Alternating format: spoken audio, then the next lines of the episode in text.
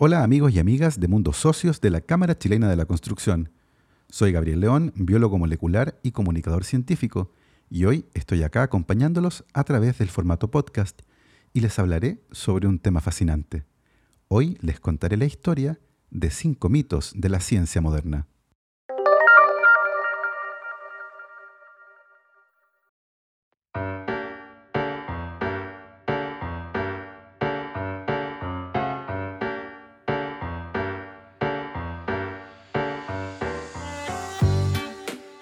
Hay datos que todo el mundo parece saber y se han repetido tanto que todos asumimos que deben ser ciertos.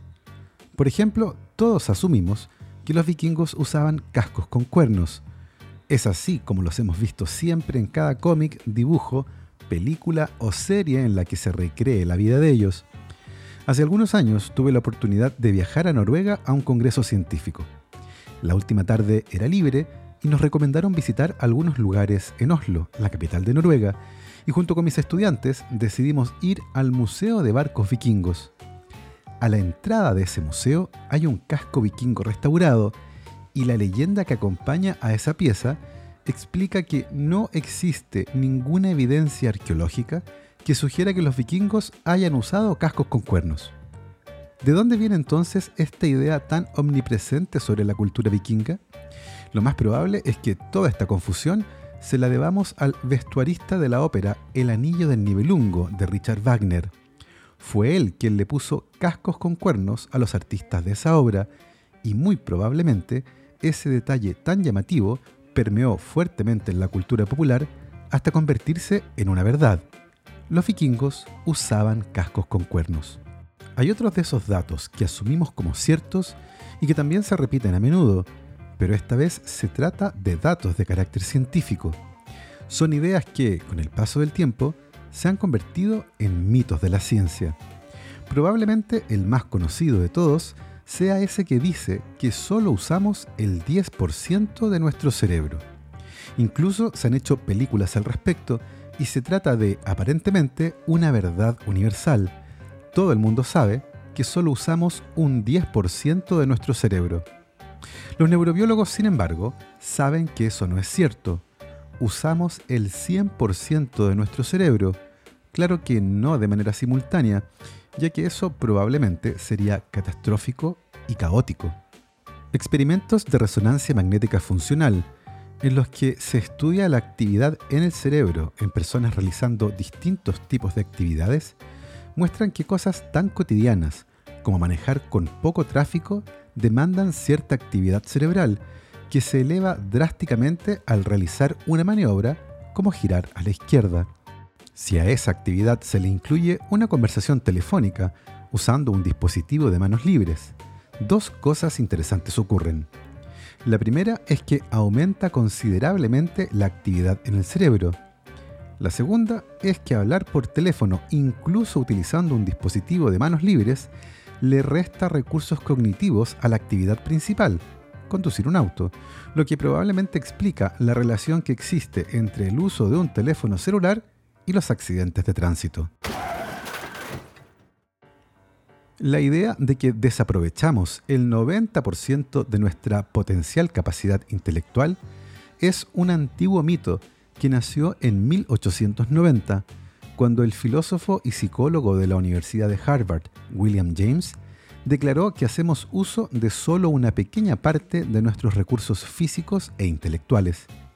Esa frase fue citada 30 años más tarde, en 1920, por el periodista Lowell Thomas, quien escribió, El profesor de Harvard, William James, solía decir que el hombre promedio solo desarrolla el 10% de su capacidad intelectual latente. Y claro, la frase de Lowell Thomas tiene dos elementos que son muy atractivos. Menciona a la Universidad de Harvard, sinónimo universal de conocimiento y cuyo lema de hecho es veritas, verdad. Y también menciona un porcentaje, 10%. Esta frase, mucho más concisa y con el sello de la Universidad de Harvard, se fue consolidando con el paso del tiempo hasta quedar finalmente instalada como cierta en la memoria colectiva y también en la cultura popular convirtiéndose en el probablemente más conocido de todos los mitos científicos. Existen otras ideas de naturaleza similar que tienen un carácter científico y que son muy reconocidas, como la memoria del agua, la fusión fría o el hecho de que las plantas tienen y manifiestan emociones. Se han convertido en cosas que todo el mundo sabe, pero que tienen un origen cuestionable y que finalmente no han pasado la prueba del escrutinio científico, pero aún así esas ideas tienen hoy muchos adherentes. Tomemos el caso de la memoria del agua. En 1988, la prestigiosa revista científica Nature publicó un artículo muy curioso. En primer lugar, el artículo venía con una nota editorial titulada ¿Cuándo creer lo increíble? y hacía referencia a un estudio que mostraba ciertos resultados para los que no había fundamento físico. El artículo había sido publicado por el grupo de investigación dirigido por el francés Jacques Benveniste y describía un experimento muy sencillo. Los investigadores agregaban un anticuerpo a células en cultivo y las células respondían a ese anticuerpo. Hasta ahí, todo bien. La cosa se complicaba cuando los investigadores comenzaron a diluir el anticuerpo, hasta el punto en que, de acuerdo con los cálculos, ya no había ninguna molécula de anticuerpo presente. Esa disolución sin anticuerpos igual generaba una respuesta por parte de las células era como si el agua recordara que el anticuerpo había estado disuelto en ella. Los resultados eran muy llamativos y desafiaban a todo lo que sabíamos de física o química. La publicación del estudio generó gran atención de la prensa y el editor en jefe de la revista Nature decidió hacer algo insólito. Visitó el laboratorio de Benveniste en compañía de un mago y prestidigitador llamado James Randi.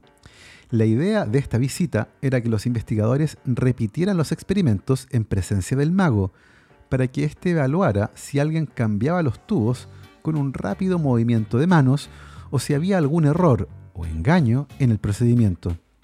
En paralelo, varios laboratorios en el mundo intentaron replicar los resultados. Tanto los experimentos realizados en presencia de la comisión que visitó el laboratorio de Benveniste como aquellos realizados por otros científicos arrojaron resultados negativos. Jamás se pudo repetir el hallazgo original y finalmente la revista decidió retractarse de la publicación del estudio. Jacques Benveniste, por otro lado, nunca aceptó este hecho y pasó sus últimos años de vida trabajando en algo que él bautizó como biología digital y aseguraba que el sonido de la vibración de las moléculas de adrenalina en el agua podía estimular a células que eran puestas en presencia de ese sonido cuando este era transmitido vía telefónica entre Francia y Estados Unidos. Estas ideas sobre el comportamiento del agua, que jamás fueron observadas por nadie más que Benveniste, tuvieron un gran impacto mediático cuando el fotógrafo japonés Masaru Emoto aseguró que el agua podía responder a las emociones humanas y que un frasco de agua que era insultado produciría cristales de agua feos, mientras que un frasco de agua al que se le decían palabras afectuosas generaría cristales de agua hermosos. Emoto justificaba sus ideas con fotografías que él mismo había tomado, pero nunca aclaró que elegía los cristales feos o bonitos de acuerdo con lo que él esperaba del experimento y que los dos tipos de cristales eran producidos en los dos frascos con agua, independiente de lo que se le dijera al frasco. Estas ideas sobre el agua no tienen sustento científico, pero hasta el día de hoy es relativamente frecuente leer o escuchar sobre ellas. Hay otras ideas de esta naturaleza que han generado verdaderos escándalos en el mundo científico. Probablemente uno de los casos más conocidos sea el de la fusión fría. La fusión de átomos es una reacción nuclear en la que dos átomos se unen para formar un nuevo átomo. Este tipo de reacciones van acompañadas de la liberación de una cantidad extraordinariamente alta de energía, y es justamente lo que permite la vida en nuestro planeta, porque claro, el Sol, nuestro Sol, no es otra cosa que un reactor nuclear abierto, en el que el combustible, en la forma de átomos de hidrógeno, se fusiona para formar átomos de helio. Esa reacción de fusión nuclear en el Sol ocurre en condiciones de altísimas temperaturas y presión, pero es ciertamente una fuente de energía limpia y muy duradera. Durante mucho tiempo se intentó generar algún tipo de dispositivo que permitiera fusionar átomos aquí en la Tierra en condiciones normales de presión y temperatura. La fusión fría, como era llamada esa idea, prometía energía limpia, barata y abundante. Por eso el ambiente científico se estremeció cuando el 23 de marzo de 1989, dos químicos llamados Stanley Pons y Martin Fleischmann anunciaron en una conferencia de prensa en la Universidad de Utah en Estados Unidos que habían conseguido fusionar átomos en el laboratorio usando un dispositivo muy sencillo, similar a una mamadera de vidrio. El sol en una botella. La noticia se esparció por el mundo con gran velocidad, ya que el descubrimiento auguraba una nueva etapa para la humanidad, una en la que la quema de combustibles fósiles sería reemplazada por pequeños fusionadores atómicos. Rápidamente los químicos del mundo comenzaron a seguir la receta de Pons y Fleischmann para fusionar los átomos, y en ese punto la ilusión se rompió. Nadie en todo el mundo conseguía repetir los resultados del experimento realizado en la Universidad de Utah. No solo eso, muy pronto los investigadores confesaron que parte de la evidencia que habían obtenido era errónea, no habían detectado una reacción nuclear y la idea comenzó rápidamente a desvanecerse. El 30 de abril de 1989, solo un mes después de la conferencia de prensa, el periódico New York Times publicó un artículo sobre el tema titulado el Circo de la Fusión de Utah. Al día siguiente, el 1 de mayo, la Sociedad de Física de los Estados Unidos anunció en una reunión especial sobre la fusión fría celebrada en Baltimore que los resultados informados obedecían a la incompetencia e ignorancia de Pons y Fleischmann. Finalmente, la idea de la fusión fría se extinguió, al menos en los círculos científicos. Sin embargo, para muchas personas, esta historia tenía otra interpretación. Lo que había ocurrido era que las compañías petroleras habían comprado las patentes y de alguna forma habían logrado silenciar a Pons y Fleischmann. Y claro, evidentemente también tienen que haber sobornado a absolutamente todos los químicos del mundo, incluyendo a mis profesores en la Universidad Católica, que también intentaron infructuosamente repetir el experimento de fusión fría. Esta teoría de conspiración se hizo masiva con la llegada de Internet e incluso el día de hoy hay quienes aseguran que la fusión fría es posible, pero que fue censurada por los dueños del petróleo. Un mito dentro de otro mito. Ahora bien, probablemente uno de los más pintorescos mitos científicos sea ese que dice que las plantas tienen algunas habilidades muy especiales, como ser inteligentes o sensibles. La historia de esa idea es fascinante y se remonta a la década de 1960, cuando Cliff Baxter, un especialista de la CIA que trabajaba con el polígrafo, el famoso detector de mentiras, estaba muy aburrido en su oficina. Ahí tenía una planta y sin razón aparente y solo motivado por su aburrimiento, decidió conectar el detector de mentiras a la planta. Baxter contó más tarde que en ese momento pensó en prenderle fuego a la planta, lo que hizo que las agujas del polígrafo saltaran. ¿La planta le había leído el pensamiento? Eso fue lo que concluyó Baxter, que rápidamente diseñó más experimentos para demostrar que las plantas podían expresar emociones de alguna manera. En uno de esos experimentos, Baxter pisoteó a una planta en presencia de otra planta que tenía puestos los electrodos, y las agujas del polígrafo volvieron a saltar. Después arrojó camarones y huevos en agua hirviendo con otra planta conectada al polígrafo como testigo, y nuevamente detectó un salto en la señal.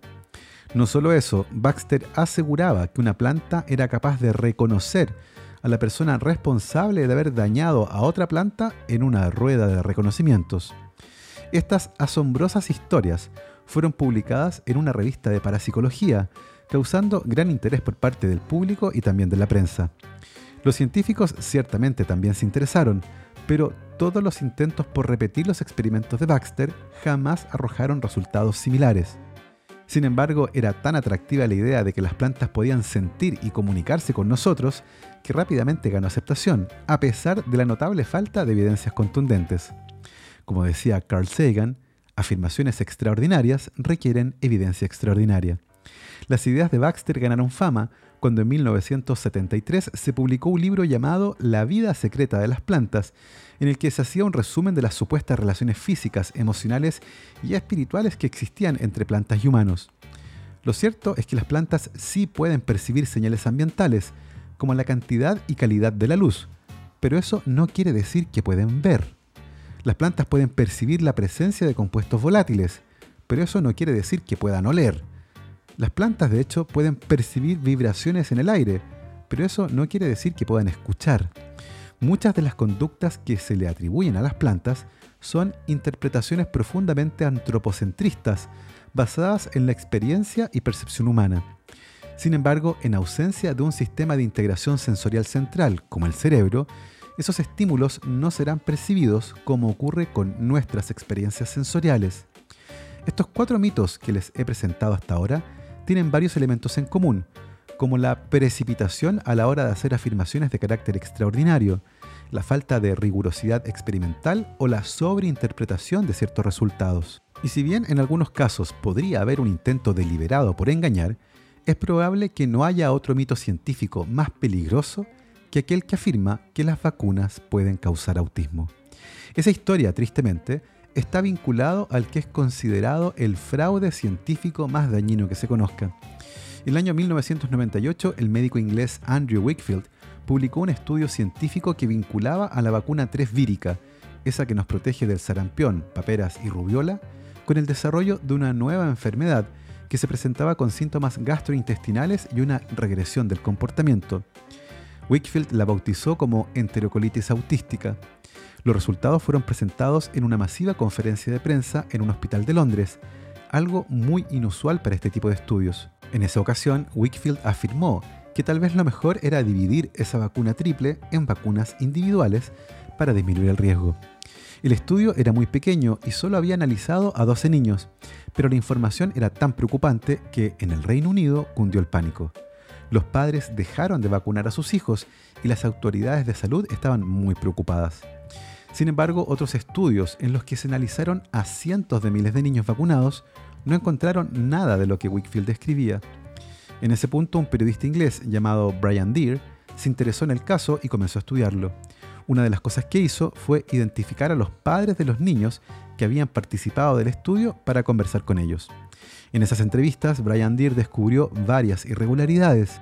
Por ejemplo, muchos padres no habían consentido que los datos de sus hijos fueran publicados y muchos de los exámenes, algunos muy invasivos, que se le habían realizado a los niños, no tenían tampoco un consentimiento informado.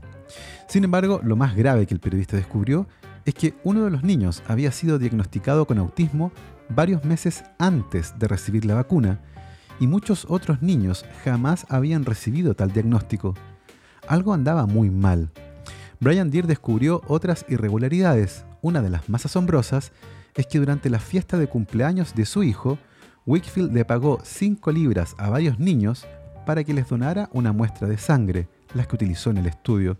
También descubrió que Wakefield había presentado una solicitud de patente para una nueva vacuna contra el sarampión y que trabajaba como asesor científico para un abogado que se dedicaba a demandar a las compañías que fabricaban vacunas, recibiendo por ese trabajo honorarios que eran ocho veces superiores a lo que ganaba como médico. Finalmente, la investigación de Brian Deere culminó con una serie de reportajes en el periódico The Sundance Times, reportajes que sirvieron para que el Consejo Médico General del Reino Unido iniciara una investigación formal contra Andrew Wakefield. A esa altura ya habían pasado 12 años desde la publicación del estudio y el daño ya estaba hecho. Finalmente, Andrew Wakefield fue encontrado culpable y su licencia médica fue revocada. Sin embargo, seis años antes y debido a la creciente presión pública, Wakefield se había radicado en Estados Unidos.